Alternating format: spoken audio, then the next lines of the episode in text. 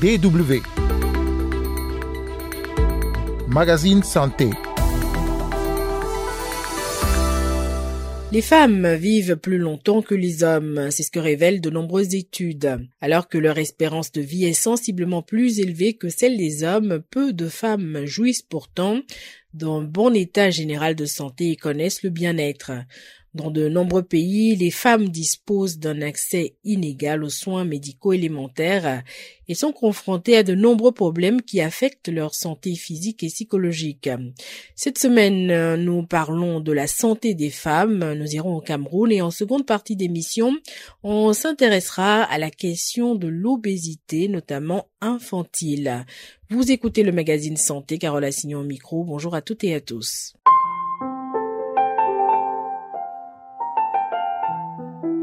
Maladies sexuellement transmissibles, grossesse non désirée précoce, avortement à risque et complications liées à la grossesse ou à l'accouchement, infection. La liste des problèmes de santé qui n'affectent spécifiquement que les femmes est longue. Alors que disent les femmes au sujet de leur santé quand on est une femme et que l'on se préoccupe de sa santé? Comment prendre soin de soi, quels examens médicaux doit-on régulièrement faire? Élément de réponse avec Henri Fotso, notre correspondant au Cameroun. Je suis là pour une consultation prénatale et c'est ma première rencontre. Qu'est-ce qu'on vous a prodigué comme enseignement? J'ai surtout fait des examens prescrits qui sont très importants. Test du VIH, le groupe sanguin et bien d'autres. C'est nécessaire parce que si on ne fait pas ça, ça risque d'affecter l'enfant. Nous sommes ici dans un centre hospitalier privé au quartier Ahala à Yaoundé. Madeleine, avec qui nous venons d'échanger, a 20 ans et est à trois mois de grossesse sans avoir jamais passé des tests gynécologiques et sérologiques. Beaucoup d'interrogations sanitaires restent encore sans réponse sur sa situation. Cet état de choses intrigue la quadragénaire Esther Eyinga, couturière dans le même quartier. Pour moi, personnellement, je dirais que pour la santé de la femme, la femme doit prendre soin, elle doit bien prendre soin de son appareil génital pour plusieurs maladies. Par exemple, le cancer de l'utérus, les infections comme les kystes et puis les myomes.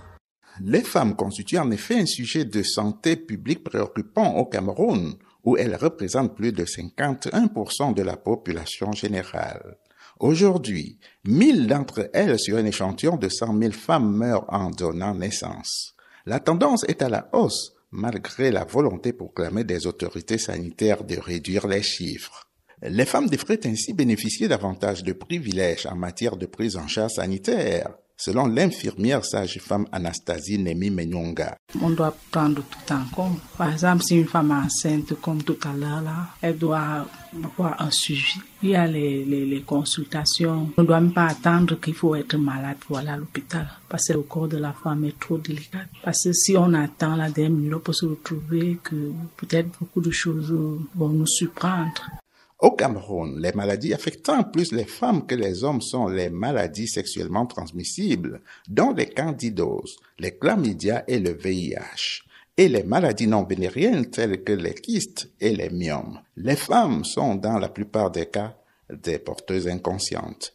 D'où la proposition d'Anastasie Nemé Munyonga organiser les campagnes pour des, des, dépistages, par exemple du palu, du cancer, surtout le cancer du col, parce que les femmes ne prennent pas souvent ça très au sérieux, parce que ça n'a pas des signes vraiment alarmants dès le départ. Faites tous les examens, surtout celles qui sont en âge de procréer, comme les, les VIH, les hépatites, tout ça est nécessaire pour la femme.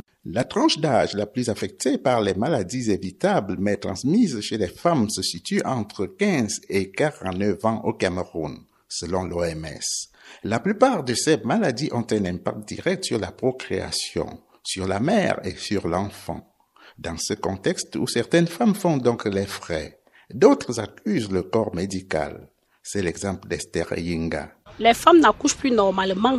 Avant, on savait que la femme partait à l'hôpital pour accoucher sans euh, des complications euh, du genre accouchement par césarienne. Donc, euh, selon mon analyse, puisque j'ai analysé que nos hôpitaux, les infirmiers, les docteurs nous donnent des produits à l'hôpital quand nous sommes enceintes qui sert le col de l'utérus pour que quand la femme va accoucher, elle puisse passer par la césarienne puisque c'est ça qui donne l'argent maintenant. Faux, retortons en face. Les difficultés d'accouchement seraient plus liées au manque de suivi médical, voire à l'anatomie des femmes.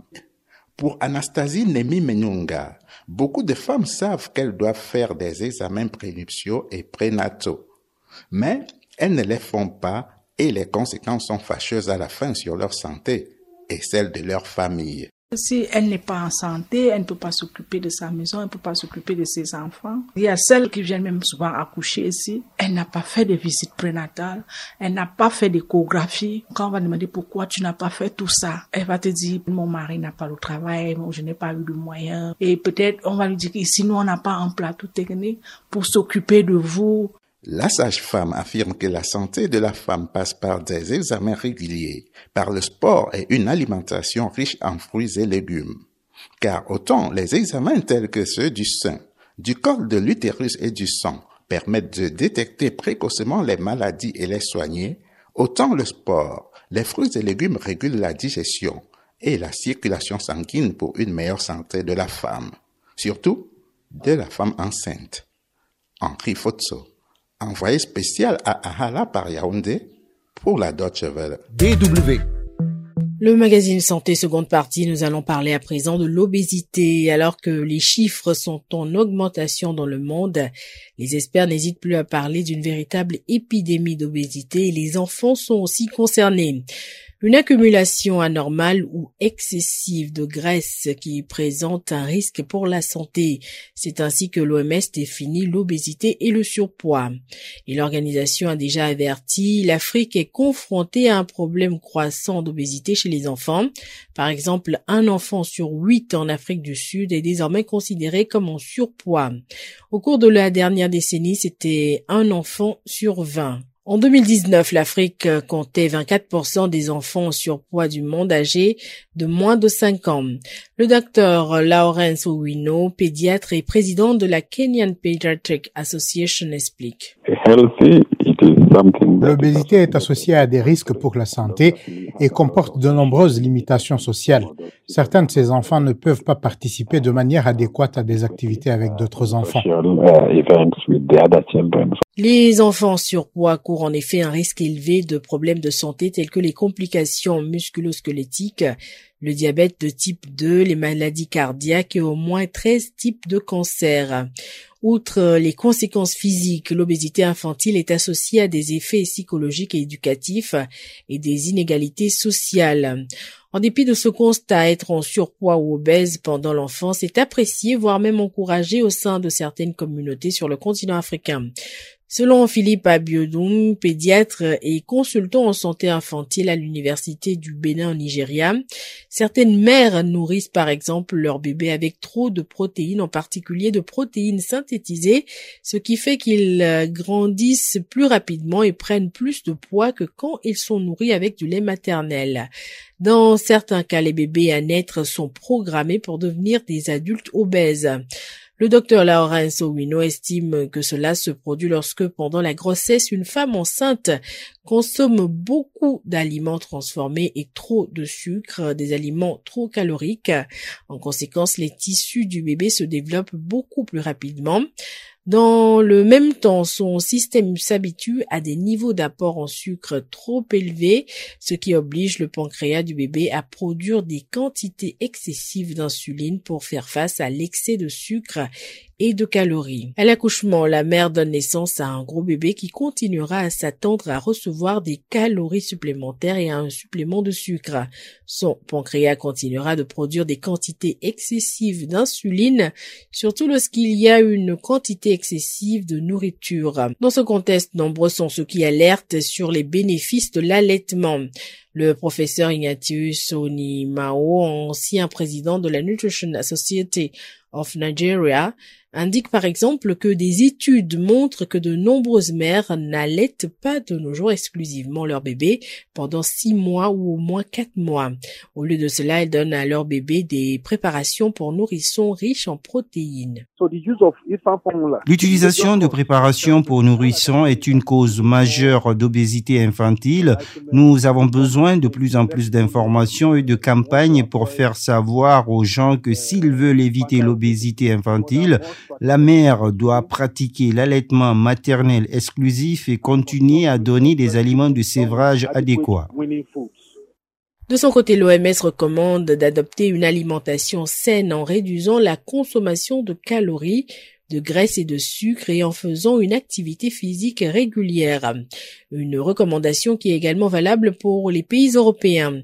En Europe, plus de 1,2 million de décès par an sont causés par le surpoids et l'obésité, selon un récent rapport de l'OMS qui estime que 59% de tous les Européens souffrent de surpoids ou d'obésité. Une situation que la pandémie de Covid-19 n'a fait qu'aggraver. Les personnes en surpoids et obèses sont en effet plus à risque de symptômes graves et ont des taux de mortalité plus élevés. En plus de cela, avec les restrictions, les modes de vie des gens sont devenus encore plus sédentaires, entraînant moins d'exercice.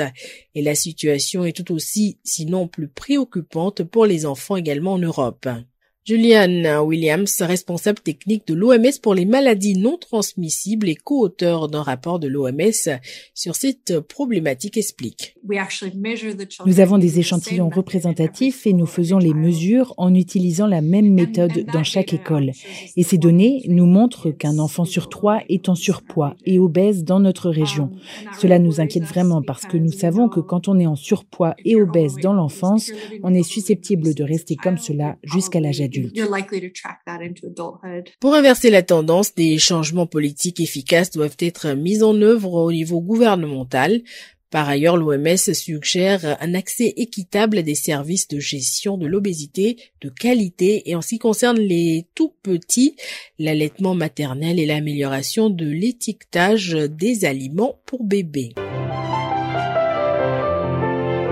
C'est déjà la fin de ce numéro du magazine Santé. Merci à Tobouré Ovouri pour les sons sur l'obésité en Afrique. Merci à vous pour l'écoute et rendez-vous la semaine prochaine pour un nouveau numéro.